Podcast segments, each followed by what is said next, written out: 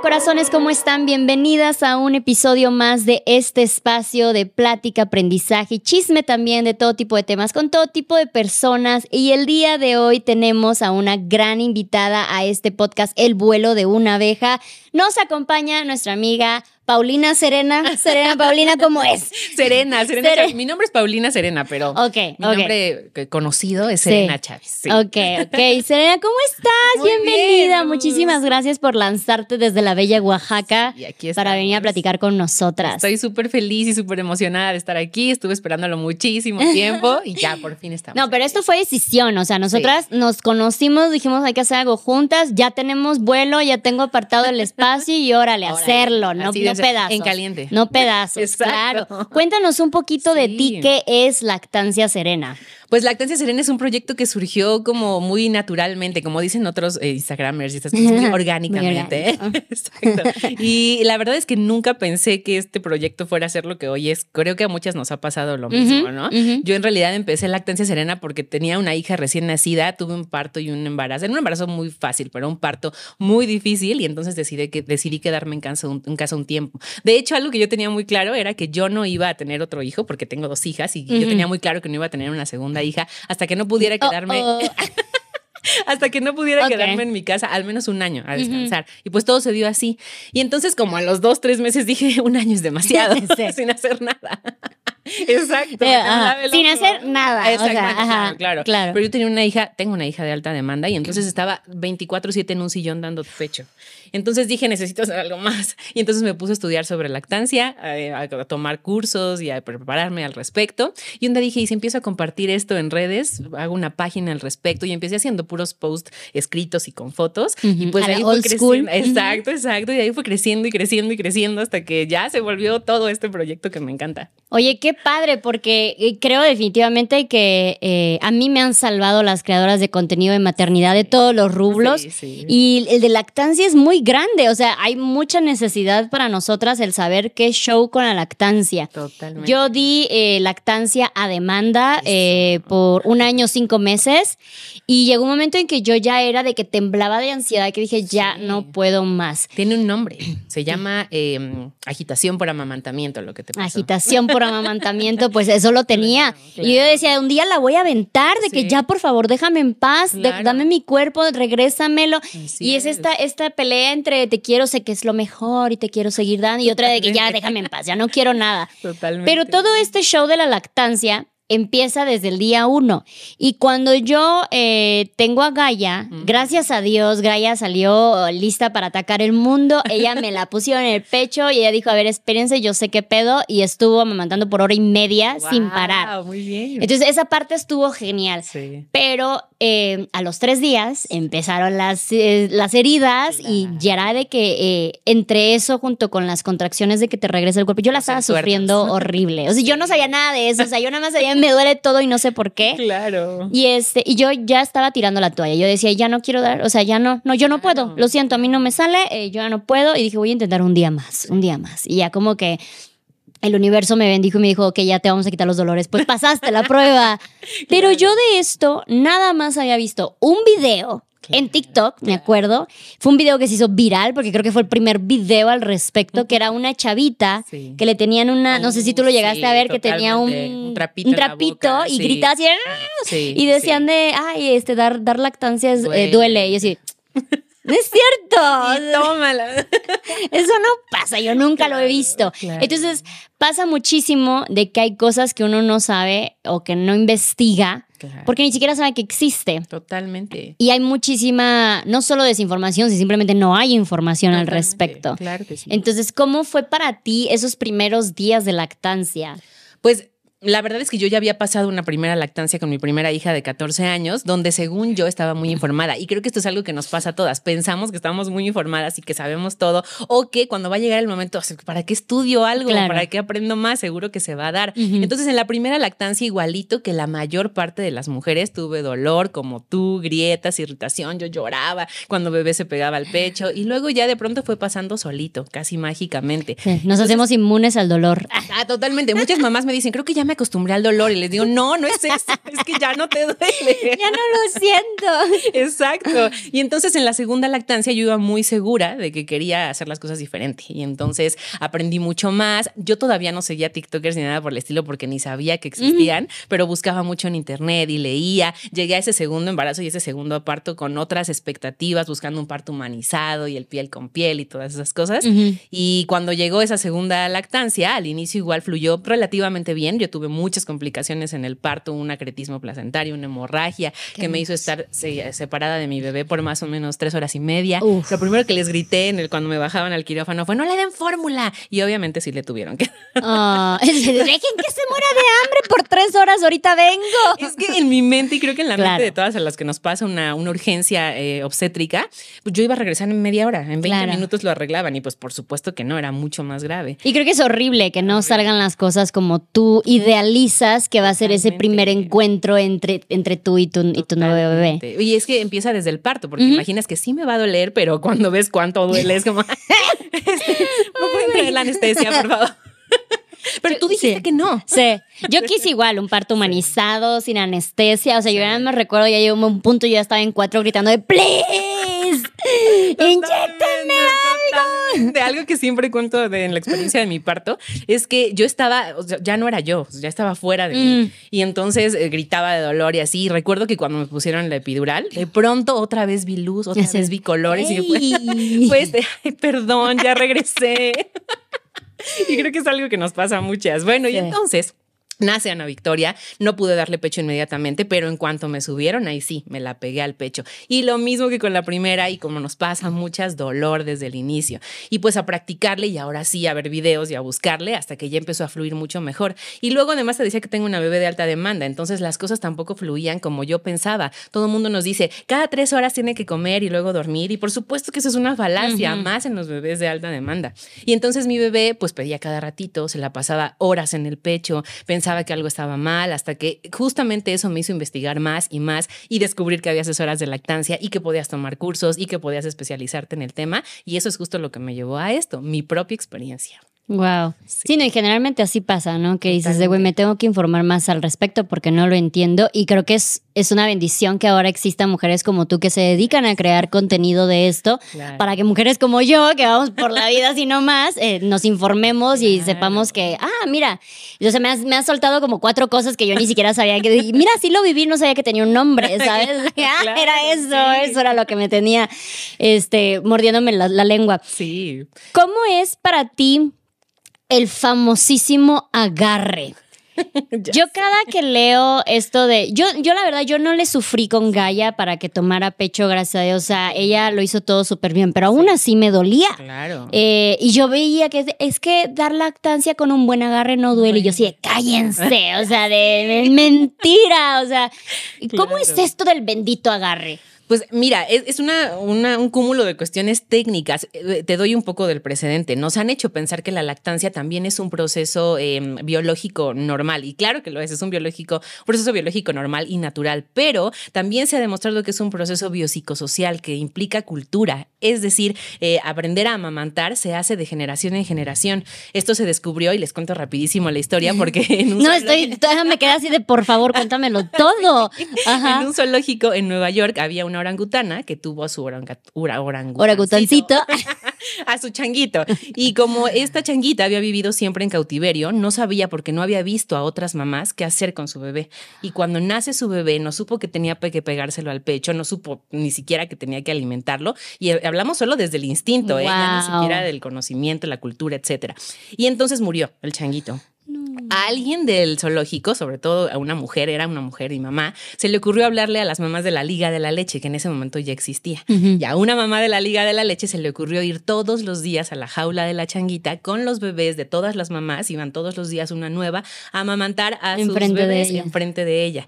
La orangutana se vuelve a embarazar, tiene otro changuito y descubrimos que cuando nace el changuito se lo pega al pecho. Y entonces, gracias a este suceso, se empezaron a dar estudios antropológicos para saber por qué qué había pasado eso? Y se descubrió que la lactancia entonces es un proceso aprendido, no es un proceso biológico natural y que se da nada más porque sí. Sí, la producción de leche es natural, sí, el reflejo de succión, búsqueda en los bebés es natural, pero saber que me lo tengo que pegar y cómo me lo tengo que pegar, eso es aprendido. Entonces, eh, ¿qué me habías preguntado? No, qué fascinante. No sé, sigue.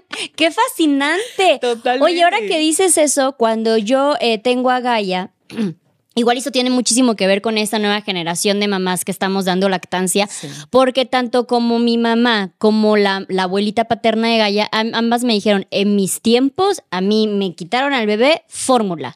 O sea, la lactancia ni siquiera era una opción. A mí no me dieron lactancia eh, de pecho, al papá de Gaia tampoco, y muchísima gente de esta generación ni siquiera vio lactancia porque lo que estaba de moda en ese tiempo era la fórmula y la monetización. Entonces, Exacto. Eh, qué loco que ahora que dices eso, es, también tiene sentido que ahora esta nueva generación nos estamos dando de topes porque no vimos eso. Es algo que les digo siempre en consulta y es un súper tema. ¿Cómo vamos a poder saber hacerlo cuando nuestras mamás les enseñaron que la fórmula era mejor, que era mucho más fácil, que me ahorra eh, tiempo y que puedo dedicarme a trabajar? Porque claro que esto tiene que ver con el boom de que las mujeres nos fuéramos a trabajar y necesito que produzcas rapidito. Entonces eso hace que lo fácil sea la fórmula. Los mismos médicos pensaban que era lo mejor, ¿no? Y entonces las, nuestras mamás obviamente lo creían.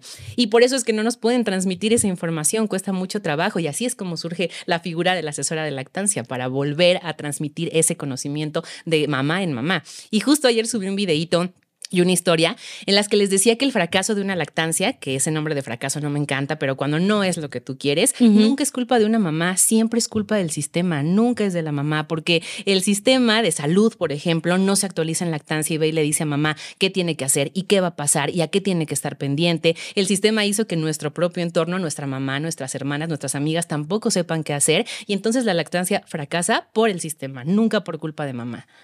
Qué fascinante. Me encanta que estemos hablando de pues de todo lo que es este social, histórico al respecto de la lactancia, algo que uno pensaría de que, ay, ya, ¿qué tanto puede ser ponerte al bebé en el pecho? No, o sea, hay mucho, hay mucho detrás. Y por eso es que luego las mamás nos sentimos tan solitarias en este momento.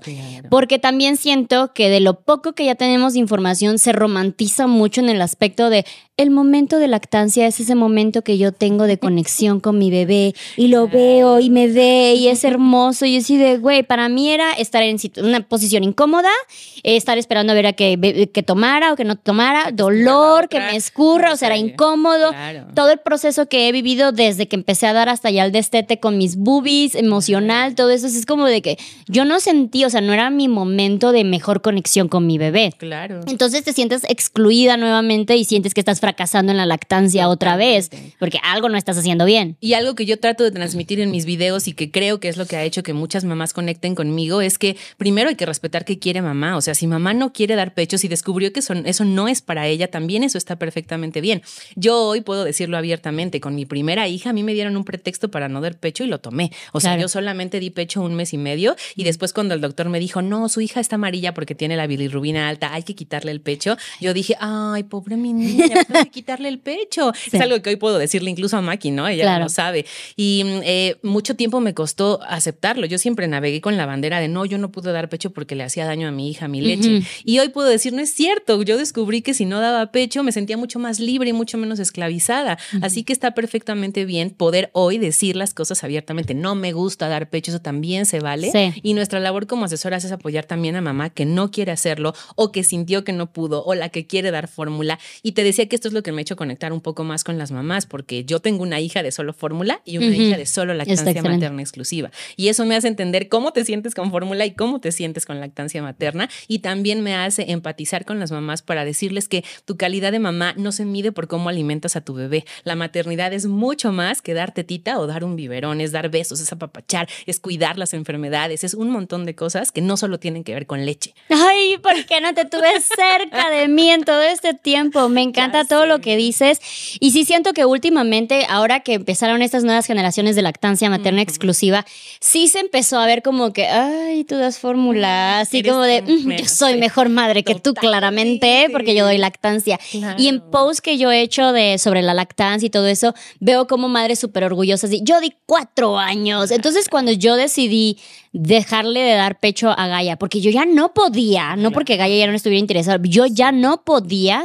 Eh, sí, mucha gente así de, pues yo le di a tal. Y entonces, como que era de todas las que habían dado más de dos años, lo decían súper orgullosas, y todas las que habían dado menos del año eran así como que no, yo no, o sea, con una excusa, es que yo no pude, es que yo no sé qué, o sea, era así como de, yo fallé porque esto, ¿sabes? Claro, y eso pasa mucho también en las mamás de fórmula. En todos mis videos de lactancia siempre vas a encontrar mamás que me dicen, pues, ¿qué tienes en contra de la fórmula? O las que damos fórmula no somos menos mamás. Y por supuesto que no, yo nunca trato de transmitir eso. Quien me sigue sabe que ese nunca ha sido mi mensaje. Y creo que eh, hay una herida importante que sanar en la lactancia cuando no se puede lograr lo que queríamos. Y creo que es un poco también lo que te pasó, ¿no? O sea, eh, una, una herida también que tal vez deja ahí el decir, chin, ¿por qué no hice más? Porque la, maternidad es pura culpa. ¿Por qué no hice? Porque si hice, debía haber hecho, no debía haber hecho, debía escuchar, no debía escuchar. Y entonces creo que también es importante que sanemos las heridas de la lactancia que tienen que ver con las expectativas de la sociedad, no con las nuestras. Claro, y entender que no es una rivalidad de a ver quién da fórmula, quién da lactancia, quién es mejor mamá que la otra.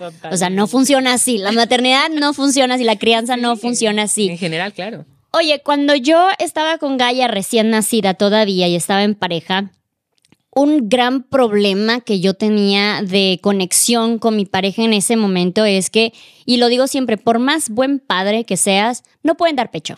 no van a saber lo que es los dolores del pecho, los jalones del pecho e incluso muchas veces, porque para mí mi mejor posición era acostada, qué conveniente, era acostada con Gaia acostada junto conmigo y me acuerdo que mi pareja en, incluso algún momento llegó a decirme es que posiblemente lo estés haciendo mal, nada más estás descansando, o sea, nada más es un pretexto para, para acostarte, ¿no? No lo dudo. y, lo he, y lo he platicado con varias amigas que, por ejemplo, no sé, de, ah, llegué a casa con, con el padre de mi bebé y pues ya nos acostamos y él pues ya se quedó dormido y pues yo me quedé dando, dando pecho. Entonces ya la pareja es como que ya dormimos los dos. Es como que no, no es lo mismo, no es lo mismo. Entonces, ¿cómo poder empatizar o hacer que la gente empatice con una mamá que da lactancia porque piensan que como incluso si estás cerrando los ojos y estás acostada, no estás descansando, estás alimentando a tu bebé, estás entregando tu cuerpo para que alguien más se alimente, estás haciendo un esfuerzo. Hay algo hay algo de por medio ahí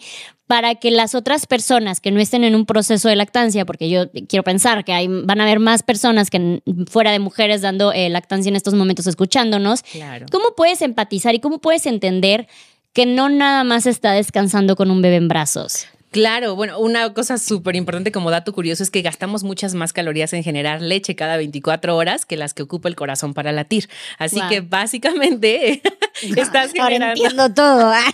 todo tiene sentido ahora. Estás generando alimento para tu bebé y algo que de que lo que hablo, por ejemplo, en mis cursos mucho, es de esta parte de lo que el papá, sobre todo papá, que es quien suele ser nuestra primera compañía en esta parte, lo que sí puede hacer papá. Y papá lo único que no puede hacer es dar pecho. Entonces creo que empezando por más allá de cómo hacerle para que esta persona empatice conmigo, que eso no deberíamos ni pedirlo, es tratar de, mm, lograr que quien esté en nuestro entorno, quien es nuestra compañía, colabore de otra forma. Siempre les digo, papá, tú puedes hacer todo, bate a las visitas incómodas, limpia, barre, sacude, dale de comer a mamá en la boca, pero algo muy importante de lo que hablas ahorita, mantente acompañando a mamá en la madrugada y tal vez te pasaba cuando tú estás a las 2 de la mañana diciendo en qué momento decidí tener un hijo, ¿no?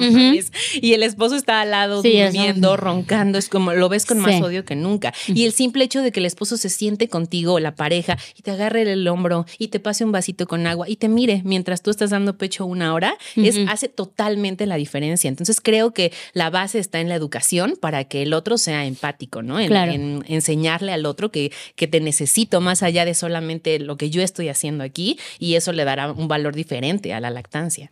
Claro, ¿no? Y yo siempre lo digo que en cuestiones de maternar es como un culto y si no eres parte de ese culto no puedes entender realmente porque muchas de nuestras eh, pues crisis son internas, ¿no? Muchos de nuestros dolores son internos, o sea, fuera del hecho de que, no sé, subes de peso, se te cae el cabello, cosas que la gente puede visualizar, pero aún así no empatiza, la mayoría son internas. Entonces siento que en el caso de la lactancia pasa muchísimo esto. Yo quiero hablar, ah, recientemente fui a un aeropuerto en, París, ah, ¿Ah, ya sabes, eh, casual, eh, y tenían un cuarto, un, un cuarto completo para estos de lactancia. Sí.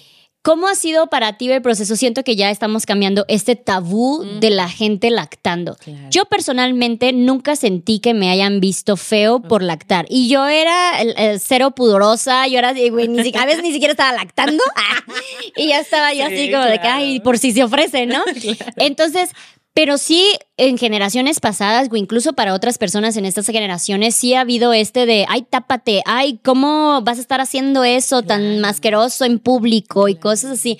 ¿Cómo es, cómo, cómo vemos esta parte de la lactancia? Mira, es algo que incluso a mí me incomodaba porque ha estado este mensaje social implícito y ahí medio oculto siempre de que eso está mal, de que cuando la chichi no es para vender y no es para un fin sexual está mal. Y entonces... Cuando no es para la banda. Exacto. Cuando la chichi no es para la banda. Que no sea entonces. y la verdad es que eh, creo también que esto ha implicado el hecho de que ahora se hable mucho más de lactancia, que también la gente cambie un poco su forma de ver las cosas. Lo que yo he notado es que sobre todo la gente de generaciones mucho más atrás de nosotros son las que todavía se infartan y no les gusta mucho. Pero justo como hoy tenemos tanto acceso a la información, se ha normalizado muchísimo más. De quien yo sí he recibido miradas lascivas es de los hombres, no puedo negarlo. Cuando me fui de vacaciones, mi bebé tenía dos meses y había un güey que no dejaba de verme todo el tiempo asqueroso, ¿no?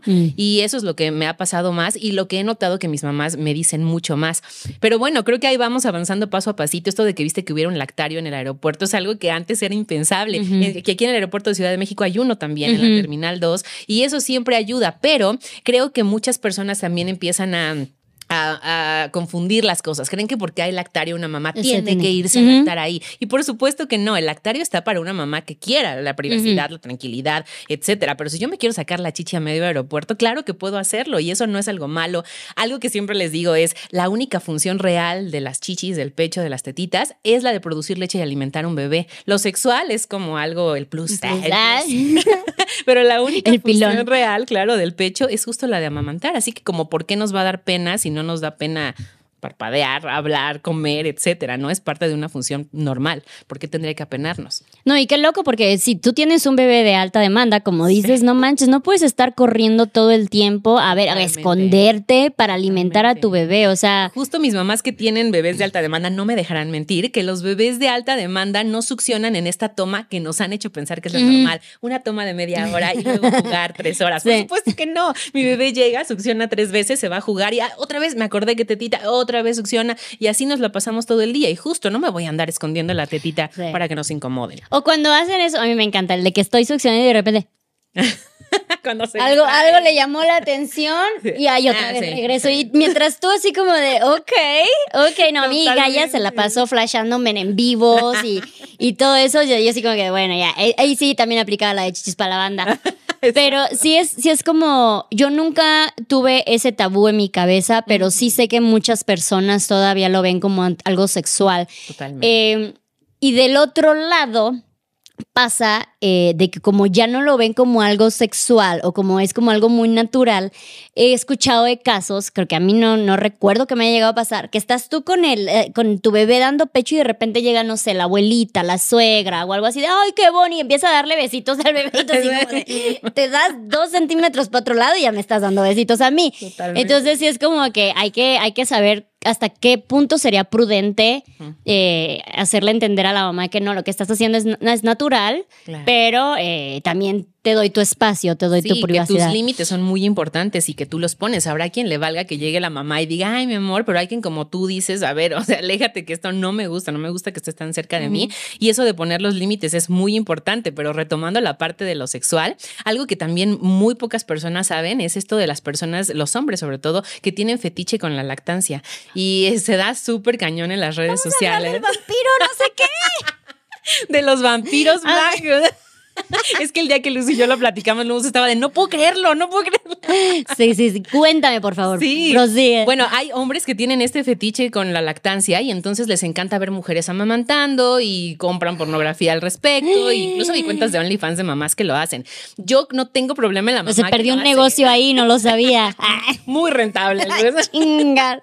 Y claro que no tengo ningún problema en que una mamá decida sexualizar esa parte y venderla. Eso está perfecto cuando es tu decisión. Claro. Pero el problema es que los vampiros blancos en general son eh, personas que se meten a los grupos de mamás de lactancia con perfiles falsos, haciéndose pasar por mujeres o por asesoras de lactancia, que luego te mandan un mensaje privado. Por ejemplo, yo pongo en un grupo, estoy teniendo mucho dolor, ayúdenme por favor, y entonces llega el vampiro blanco con su perfil falso y te dice, yo soy asesora, yo te puedo ayudar, mira, mm. mándame una foto, un video de tu bebé amamantando, sabes que no se ve bien, ahora enséñame un poquito más y así, ¿no? entonces, claro que mamá en es un claro. vulnerable y desesperado dice, pues sí, ¿no? Y entonces manda los videos y luego no solo se queda en la satisfacción sexual del otro, ¿no? Sino que va más allá y empieza la extorsión y si no me das tanta lana voy a publicar tus videos y entonces se vuelve un problema súper grave. Así que esta parte de la sexualización de la lactancia siempre va a existir, porque a final de cuentas también tiene una parte sexual el pecho, pero siempre el problema está en que, en que nos agreden, ¿no? En que la sociedad,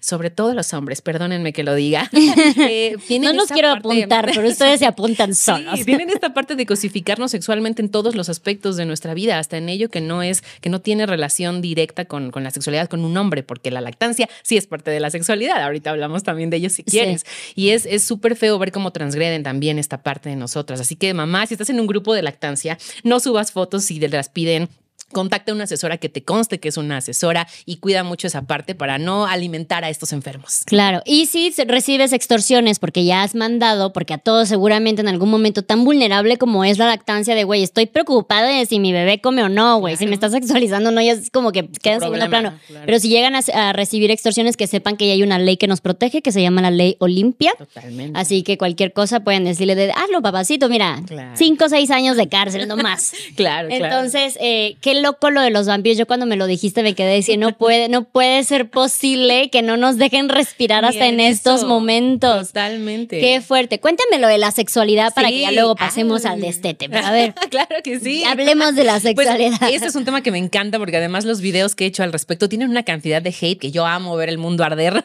con ese tema. Ya somos dos. Ah, Entonces, eh, bueno, la sexualidad eh, abarca muchos aspectos y la lactancia es parte de esos aspectos porque cuando damos pecho están involucradas las mismas hormonas que están involucradas en las relaciones sexuales o en el parto, por ejemplo, la oxitocina, la serotonina, etcétera. Muchas mujeres manifiestan, manifestamos, porque yo soy parte de ese grupo, haber sentido placer sexual durante una toma. Y esto es una cuestión biológica natural, ¿no? La naturaleza no se equivoca. Y si la lactancia fuera eh, no placentera, como lo es al inicio, dolorosa, no es algo que querríamos hacer naturalmente. Entonces, cuando genera placer, y hay que pensar en que somos seres salvajes, es algo que queremos continuar haciendo. En algún momento fuimos seres salvajes, somos mamíferos, y por eso es que genera placer. Entonces, sí, la lactancia es parte de tu vida sexual y sentir placer durante el amamantamiento ni te hace una enferma, ni una loca, ni nada por el estilo, porque es algo que no puedes controlar. Claro. Así que si te pasa, mamá, relájate, separa a tu bebé, respira profundo y volvemos a empezar la toma, porque claro que es incómodo, no puedo decir que. Claro. oh, sí, baby. Oh, sí, baby. Literal, sí, baby. Entonces sí, respira profundo, aleja a tu bebé un ratito y volvemos a empezar al rato, pero eso no te hace una enferma sexual. tu abuelito, no sé.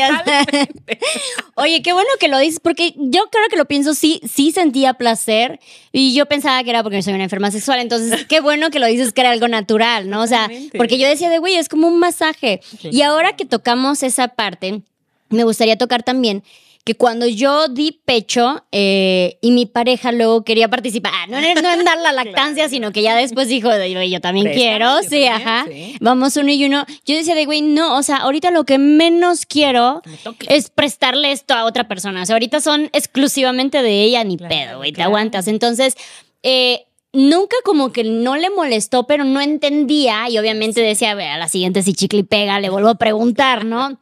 Y así estuvimos todo el tiempo. Entonces, ¿cómo es, cómo podemos manejar esta parte que algunas lo tendrán, otras no, no lo sentirán?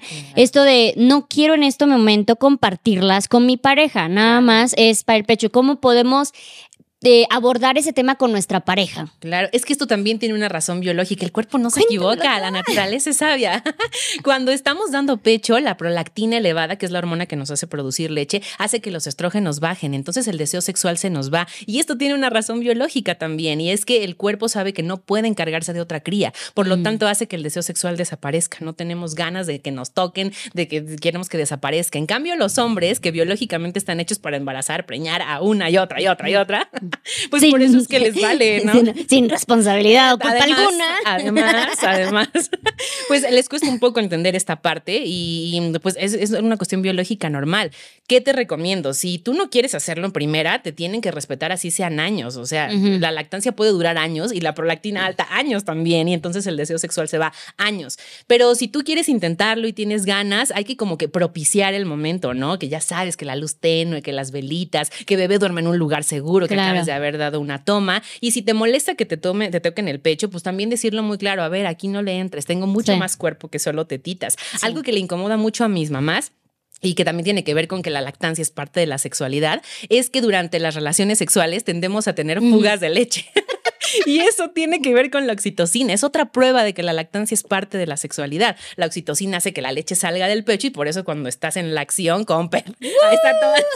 Exacto, ahí está la leche fluyendo. Así que si a ti te incomoda, pues que se espere el otro, ¿no? Que no tengo más que decirles. Jamás defenderé el que un hombre no puede entender que una mujer no quiere. Claro, claro, no, eso es que sí, definitivamente y que sepas que estás en tu, todo tu derecho de decir aquí no. Sino para mí era algo súper incómodo, o sea, nunca llegué como que a disfrutar esa parte que yo decía de, güey, no, aquí no, o sea, neta llevo todo el día alimentando a alguien más con eso, lo que menos quiero es otro ser aquí, o sea, no, Claro. dale por otros lados, pero aquí no. Exacto. Y, es, y sí era, era, era como una, un tema delicado. Claro. Porque pues obviamente lo empiezan a ver como personal, como ya no Ya me, no me quieres, quieres. ya no tienes deseo Y por chantaje, mí y todo eso. Entonces sí, sí era como que un tema. Oye, a mí no me, no sé si me pasó, o sea, realmente eh, la famosa mastitis. Sí, uh, todo un tema. Hubo una vez, o sea, que eh, empecé a sentir como un bultito normal, se, luego se quitó, luego otra vez me volvió a pasar. A la tercera vez, güey, o sea, no logré como que hacerlo de que con masajes y todo eso ponía yo a gallo y llegó un momento en que era un dolor insoportable y pasando el dolor me empezó a dar una fiebre. Yo, aparte yo iba a ir de viaje, yo estaba de que en el Uber en camino a, a la estación Sí. y este, y me empieza a dar una fiebre y empiezo a alucinar y ya de que una taquicardia y todo. Y yo le, yo me acuerdo que todavía bien, bien fatalista le escribí a mi mamá, y mamá, no lo voy a lograr. No lo voy a lograr. Y estoy en un Uber, te mando ubicación, mi mamá en Chiapas, yo en Ay, México, o sea, nomás traumándola de gratis. Y ya después de esa fiebre de que yo ya terminé de alucinar, como que se deshizo. Sí. ¿Eso es la mastitis? Ah, Sí, eso claro. es la mastitis. Es una mastitis y además una mastitis aguda, ¿no? Las mastitis, las mastitis nos van avisando. Las mastitis son pro- procesos de inflamación del pecho, básicamente. Pero hay grados de mastitis, ¿no? Hay los inicios de la mastitis son zonas rojas, duras, calientes en el pecho. Las mastitis graves nos dan fiebre, malestar general y normalmente cuando no mejoran en 24 o 48 horas necesitan tratamiento antibiótico. Mm. Y normalmente también estamos súper llenas de los mitos, ¿no? Ponte trapitos de agua caliente Sí, y hice se te todo. va a quitar ya. Hice todo. Date masajes, pero bien duro para que salgan. Literal agarré un como taladro, que era así que me hacía golpes, No. güey, y yo decía de ella, no sé qué hacer para deshacerlo, o sea, Claro, claro. sí, no, qué horror. Yo morí y volví a vivir así como, "Ah, ya regresé. Claro, y bueno, una recomendación importante, mamá. Si tienes zonas rojas, duras y calientes, pega a tu bebé al pecho, mucho a ese pecho, que su barbilla apunte hacia donde está la bolita. Haz una postura que se llama de loba, que a mí me encanta porque siempre les causa como risa a las mamás. Y básicamente es darle de comer a tu bebé como una lobita y como un lobito. Acuestas a tu bebé en la cama y te pones en cuatro puntos encima de tu bebé para que bebé succione hacia arriba como un lobito o como un perrito. Eso hace que el conducto se desinflame y entonces, perdón, se libere de la leche y entonces la mastitis no aparezca. Si tienes fiebre, malestar general, hay que ir corriendo al médico por un antibiótico y no hay que usar calor. Siempre nos dicen, ponte trapitos de agua caliente. El calor empeora las mastitis porque la leche materna está. Ah, ok. llena- es algo que pasa diario, lo escuchamos Sí. todo el tiempo. Era leche- lo que más me recomendaban. Totalmente. La leche materna está llena de microorganismos, nos hacen pensar que es estéril y por supuesto que no, es rica en bacterias. Y cuando le pongo calorcito, las bacterias hacen fiesta y dicen comper y se reproducen sin control y entonces se vuelve una mastitis aguda que da fiebre, es infecciosa. Wow, no, pues yo ya tenía un rave ahí, o sea, estaba con todo. Y luego todavía horrible. Sí, sí, sí, sí, no, era- le di hasta glow sticks, todo. Oye, Qué fuerte, o sea, yo supe, porque parte como para, no sé, una amiga le dio mastitis, la operaron a los tres meses, entonces dejó de dar pecho. Entonces para mí era así, como que era o todo o nada, ¿no? Entonces no sabía que de cuando se ponía medio rojito era como que indicios de algo y nunca, nunca entendí, te, te lo juro, o sea, yo lo viví y nunca entendí lo que era una mastitis como Mm, tal. claro. Ya hasta después que dije de, güey, o sea, el nivel de fiebre que me llegó ese día, la- el nivel de alucinación de que, de, güey, me voy a desmayar aquí en plena estación, o sea, yo con, con la niña en, la, en el pecho. Este, fue donde dije, güey, aquí algo pasó y, y yo no, no supe qué fue y fue, fue horrible el no tener la información. Esto de las mastitis también, es que yo todo lo de la lactancia lo relaciono con lo social, perdónenme gente, pero es que también tiene que ver mucho con lo social, nos han enseñado a aguantarnos, es que el parto duele, la regla duele, la lactancia duele, si te duele es normal, va a pasar, ¿no? Socialmente nos han enseñado que tienes que sufrir por Claro. ser mujer y eso hace que no atendamos las mastitis a tiempo porque pensamos que es normal, Sí. que se me va a pasar solito y pues claro que de esto también tenemos mucha responsabilidad social porque no sabemos cuándo actuar, Sí. ni siquiera se habla de eso hasta que ya lo vivimos, entonces es cuando actuamos. Claro, porque como que decir me duele la cabeza y toda la gente puede entender cómo es que te duele la cabeza, pero decir de me duele el pecho y algo el estilo es como que, ajá, so, así de que yo no lo veo, entonces no te entiendo. Y como ah, es parte de, pues tiene que doler, güey. Sí, sí, mira qué loco. Sí, Oye, pues empecemos a hablar de lo que es el destete. claro. Yo eh, hice el destete cuando Gaia tenía un año ocho meses y, y traté de investigar cuál era el show del destete respetuoso. Sí. Pero fue como meterme a un túnel oscuro porque te dicen, el destete respetuoso es no ofreces y no niegas. Y así como de, ok, no niego, la tenía pegada todo el tiempo, pero no la estoy solos. negando, Claro. no la estoy negando, entonces estoy haciendo algo bien, pero Claro. tampoco se la estoy ofreciendo, o sea, no, te- no se la tenían que ofrecer para que ella llegara. Y fue ya, eh, yo empecé a grabar mi día a día de cómo era mi reporte del destete vi, y reporte del destete.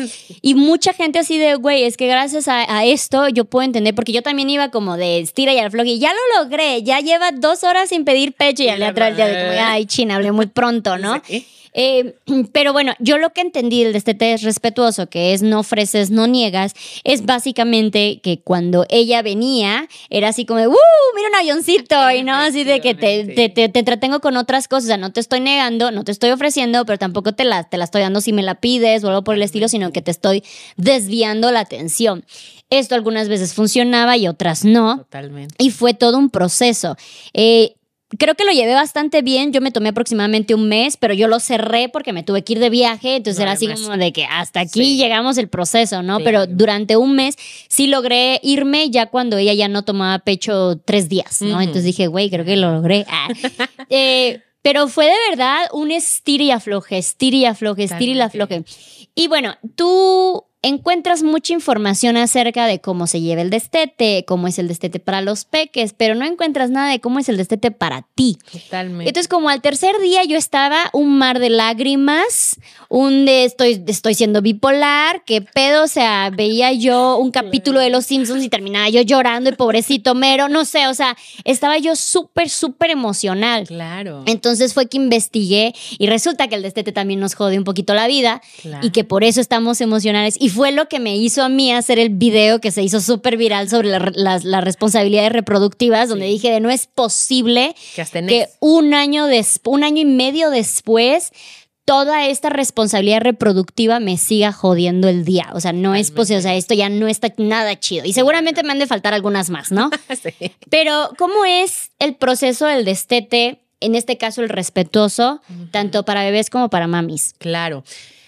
El proceso de destete se puede dar desde en diferentes etapas. La Organización Mundial de la Salud nos dice seis meses de lactancia materna exclusiva, dos junto con los alimentos y a partir de que de ahí hasta que mamá y bebé quieran. Pero una premisa súper importante es qué quiere mamá. Y si tú quieres dejar de dar pecho desde los tres meses, desde los seis meses o a los dos años o hasta los cinco años, hay que respetarlo. Y según el momento, la etapa en la que estás, va cambiando la forma en la que se desteta. Es mucho más fácil destetar un bebé normalmente menor de seis meses, que es mucho más instinto y que mucho más fácilmente podemos introducir el biberón, que no es tan fácil, ¿no? Es un poco más fácil. Tiene su gracia también Esa, eso. Totalmente. Que cuando destetamos un bebé que ya es mucho más consciente, pero que sigue siendo muy instintivo, por ejemplo, tu caso, ¿no? Los bebés más o menos de un año, un año y medio, son bebés que todavía piden mucho por instinto, por apego, por necesidad, pero que si tú les explicas no va a haber negociación, o sea, ahí no aplica el entendimiento. En bebés más más grandes, ya dos, tres años, ya puedes negociar, ya puedes platicar. Entonces, básicamente en un destete en el que bebé ya puede ser un poco más consciente del tema, no ofrecer y no negar siempre será la mejor forma de hacerlo. Pero como diste en el clavo, y digo, siento mucho que lo hayas tenido que encontrar tú solita, porque en los cursos lo enseñamos, pero probablemente ni siquiera sabías que había cursos Sí. al respecto.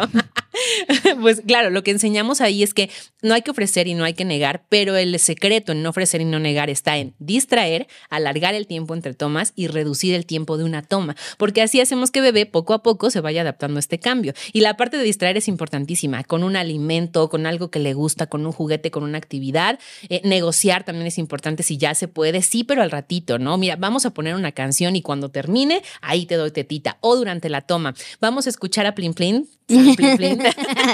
y cuando termine la canción, el coro, ahí vamos a dejar de dar pecho. Probablemente bebé no lo entienda, pero empieza a ser una relación, ¿no? Ah, cuando pasa esto, pasa otra cosa. Entonces la idea es llevarlo lo más respetuoso posible para bebé. Muchas mamás se ponen cosas en el pecho, se lo quitan de un día a otro y eso no solo es riesgoso y peligroso emocionalmente, también es físicamente peligroso para mamá. Sí. Y ahí vamos a la parte de la mamá, ¿no? Pocas veces, como bien lo dice, se habla de lo que pasa en mamá. Y como todo tiene una respuesta biológica, en el destete también la hay, ¿no? Cuando nosotras dejamos de dar pecho de forma abrupta, relativamente abrupta, lo que tiende a suceder es que los niveles de oxitocina disminuyen también, sobre todo los niveles de serotonina, las hormonas que nos hacen estar felices, alegres, sentir contacto, y eso hace que nos sintamos súper tristes, deprimidas, ya no quiero nada, la vida no vale nada, porque claro, cada vez que hay una succión de bebé van para arriba las hormonas de la felicidad, y ahora ya no hay hormonas de felicidad, están todo el tiempo para abajo, y esa es la razón por la que mamá está triste. Hay que tratar de que el destete se vaya lo más lento posible para que este cambio hormonal no sea tan abrupto y no nos pegue tan duro la tristeza. Básicamente es eso, tratar de hacerlo poco a poquito. Y rapidísimo te cuento también que cuando hacemos un destete abrupto, que yo no lo recomiendo, lo que tiende a suceder es que eh, acumulamos leche en el pecho y eso hace que nuestro riesgo de cáncer de mama aumente. Por eso es importantísimo Mm. hacerlo poco a poquito. Si vas a hacer un destete abrupto porque ya te urge hacerlo de hoy para mañana, trabaja en tu producción de leche. No te vendes el pecho, no te dejes de extraer. Extráete leche para que la producción baje poco a poquito. No vacíes el pecho por completo. Tienes que sacar solo la cantidad de leche necesaria para sentir confort y entonces sí baja poco a poco y tu riesgo de cáncer también disminuye. Sí, oye, hay varias cosas que yo descubrí en mi proceso de destete. Una, que fue extremadamente cansado, porque como dices, al no, la parte de no ofrecer básicamente consta en no verse apetitosa. Totalmente. O sea, no estés acostada en el sillón con ropa eh, que ahora sí que te puedan como que sacar y ya. Entonces yo estuve tres días sin sentarme. Y esto junto con el sentimiento, yo llegó un momento que yo dije, güey, ya no sé qué me está pasando. O sea, Gaia, no me importa, yo, a mí me está llevando la chingada ahorita Claro. entre que estoy cansada física y emocionalmente y ni siquiera entiendo qué show. Claro. Dos, esto de que lo que dice es que es bien importante que la mamá diga hasta aquí, Claro. porque a mí sí me quisieron hacer sentir mal. Digo, no lo acepté y se los expliqué, pero no me, me quisieron hacer sentir mal con él. No es un destete respetuoso porque tú lo estás decidiendo, no tu bebé. Un destete respetuoso es cuando tu bebé dice que ya no quiere y eso puede pasar siete años. Y así como de que, güey, siete años no te los voy a aguantar. Entonces sí era como, gracias a Dios, yo manejo muchísimo este discurso hacia mí de yo soy coprotagonista junto con Gaia. Gaia y yo tenemos el mismo valor. Mamá feliz, bebé feliz. Mamá descansada, bebé descansada. Entonces, si una de las dos partes ya no quiere, ya no se hace. Totalmente. Sea bebé o sea mamá. Pero sí viví esto de que te quieran hacer sentir mal porque no, eso no es destete respetuoso. Lo Y que estás haciendo no lo Claro, es. y también pasa mucho con las mamás que destetan porque terminan dando fórmula porque no se pudo con su lactancia. Y algo que me frustra mucho es esta parte en la que nos juzgamos. Pero así como las mamás de fórmula se sienten juzgadas, la verdad es que las mamás de lactancia también. Porque así como a la mamá de fórmula le dicen, no luchaste lo suficiente, no le estás dando lo mejor a tu hijo, te fuiste por el camino fácil, a la mamá de lactancia la bombardean todo el tiempo con tu leche no es suficiente, no se llena, le hace daño, por eso tiene alergia a la proteína de la leche de vaca, ya tiene mucho tiempo. Y las sociedades viven el doble discurso, ¿no? Sí. da pecho, pero no mucho tiempo. No, y hay mitos a morir. O sea, hay- mitos de que si estás enojada le hace mal a tu bebé por la leche. Eh, por hay una página, si me la, si me la recuerdas bien, que es lactancia una Ah, e-lactancia.org. e-lactancia.org. Si tienen alguna duda sobre medicamentos, bebidas, yo me tatué durante la lactancia y todo esto. eh, y si es eh, eh, con compatible con la lactancia, bueno, en esa página se los van a aclarar, se los voy a dejar escrito, eh, pero sí hay muchísimo, muchísimo tabú de todo le hace mal por la lactancia. O sea, todo lo estás haciendo mal por lo que comes le hace mal, lo que esto le hace mal. Y digo, sí pueden haber casos de, he escuchado de que, ¿sabes que mi bebé es intolerante a, no sé, no me acuerdo ni siquiera qué son las cosas que vienen en la leche, al dairy, entonces yo ya no puedo comerlo mientras le dé lactancia o cositas así, ¿no? O sea, por esa parte hay también otro mundo de información. Claro. Pero como dices, es cierto lo que dicen al principio de que es que eh, tu, leche no lo alimenta bien, entonces métele fórmula. Lo primero que te dicen es no lo alimentan bien. Y yo he visto muchísimo esta información de que de todos los casos de mamás que dicen que no pueden dar lactancia, realmente es el, no sé, 5% el que es de verdad no puedes dar lactancia. El otro 90 el otro 95, perdón, es de, desinformación, eh, desconocimiento, presión, falta de ayuda, falta de entendimiento, e incluso pues esto de la monetización, porque al fin y al cabo la fórmula es un negocio y se debe de vender, entonces sí hay muchísima presión al respecto.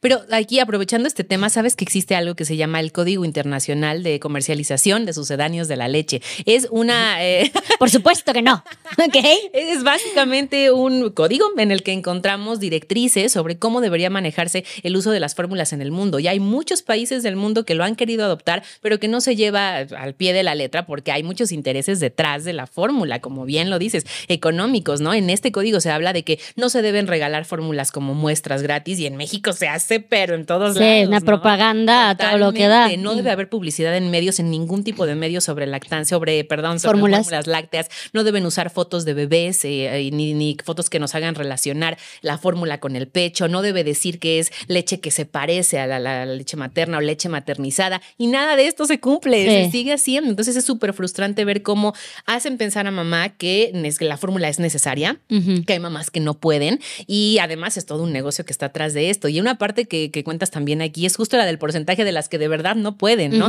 Solamente entre el 2 y el 5% de las mamás tienen un problema real de hipogalactia, o sea, de poca producción de leche que les hace no poder dar pecho. Así que seguro que tú estás entre el 95 a 98% que sí puede. Y si no es así, tienes la duda, para eso estamos las asesoras, para decirte, no, pues la neta no vas a poder, a que nunca vamos a decir eso. o, tú no tienes remedio. o sí puedes. Y tocando ese tema rapidísimo, aún una mamá que no puede producir la leche suficiente para su bebé puede dar pecho, porque existen formas de hacerlo, usar un relactador, eh, hacer que le dé la cantidad de leche que puede y lo demás con suplemento, siempre se puede. No, wow. Bueno, y bueno, ya al terminar mi destete, algo que me pasó fue el primer día que Gaia no me pidió tetas. Dios, qué fuerte fue eso, porque yo estaba, yo, me estaba paseando por la casa, seguro no las quieres, ya lo pensaste bien, y era así como de, no, no, no, esto, esto, esto es bueno, esto es bueno. Y fue, fue fuerte para mí, este, no, pues aceptar que ya habíamos llegado a ese punto. Ahora ya llevamos varios meses sin sin dar pecho y ya ves que te decía que Gaia ahora lo que hace es que no se llega y de repente si me llega a ver el pezón es como de ¡uh! ¡ah! Y luego se empieza a acercar como que bien sorda ella ¡ah! ¿eh? Y me mata de la risa, me mata de la risa, pero es muy, muy chistoso cómo lo hace. Y últimamente, en estas pocas fechas, es que le ha dado por esto de ya no te la pido, pero te la tengo que estar tocando. O sea, dame la, radioteta, ¿no? Claro. insoportar la radioteta, volverla a vivir otra vez. Sí. Después del destete, Ahora lo que hice cuando fue lo del destete nocturno, que es como muchísimo más complicado. Totalmente. Yo empecé a dar mamila. Gaia nunca había tomado mamila antes, pero empiezo a dar mamila. Y pasa que ahora ya se volvió codependiente a su mamila. Totalmente. Entonces es como que de ching, ¿ahora cómo le hago? Porque ya está todo. Luz. Ok.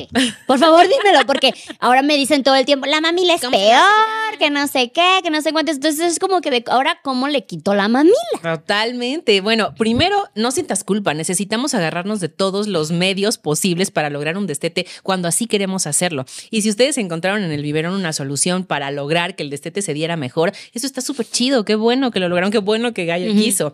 Ahora, efectivamente, quitarle el biberón va a ser como otro proceso de destete para ella. Ay, qué fantástico.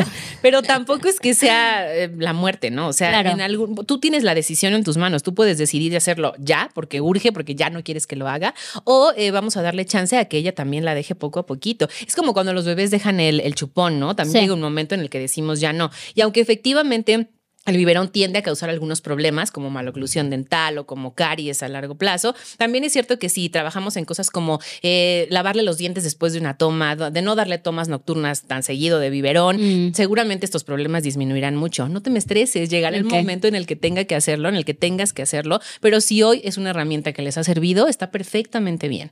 Oye, muchísimas gracias por hacerme sentir mejor, porque ahora era así como de, ya lo pasé todo y ahora qué hago con esto. Entonces sí, sí es como un, un, bombardeo constante de lo estás haciendo mal, o sea, por uno o por otra, por cualquiera que decidas lo estás haciendo mal y eso es bien frustrante. Claro. Oye, cuéntame de tus cursos que das, que das. Pues tengo varios cursos. El primer curso que creé y que inventé fue el curso de preparación a la lactancia porque creo que la información es poder y si desde que estás embarazada sabes un poquito de qué te espera, seguramente será más fácil que detectes cuando algo no está fluyendo bien y que llegues confiada al proceso. Entonces ese curso es el que tengo siempre, todos mis cursos se repiten en cada mes. Tengo el curso de banco de leche para que te prepares para irte a trabajar o por si tienes el beneficio y el privilegio de estar en tu casa y solo necesitas un banquito de vez en cuando, sepas cómo hacerlo, cómo manejar tu leche. Tengo el curso de aumento de producción de leche cuando tengo mamás que dan lactancia mixta o diferida, que quieren aumentar su producción, que quieren crecer su banquito. Tengo el curso de relactación, es un curso en el que las mamás que quieren volver a dar pecho, darse otro chance, otra oportunidad de volver a dar pecho, lo tomen. Eso me encanta también. En este les enseño cómo reducir la fórmula, cómo aumentar la producción, cómo ir quitando el biberón. Tengo el curso de destete también, en el que aprendemos técnicas para que mamá pase este proceso mucho más levemente y bebé también. Y el curso de alimentación complementaria, que también es un curso que me encanta, en el que aprendemos todas las técnicas que hay para alimentar a los bebés, los, los métodos que podemos utilizar, cómo transicionarlos, etcétera.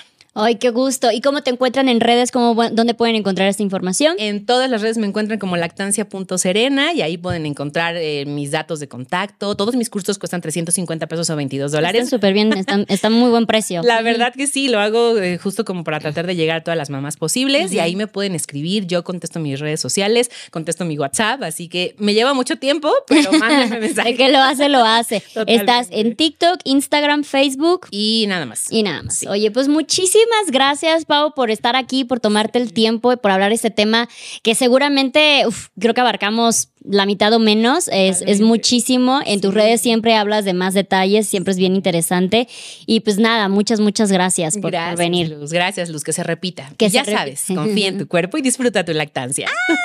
y muchísimas gracias a todas ustedes por ver o escuchar este episodio más en este espacio seguro de plática, chisme y aprendizaje de todo tipo de temas con todo tipo de personas. Nos vemos en el siguiente.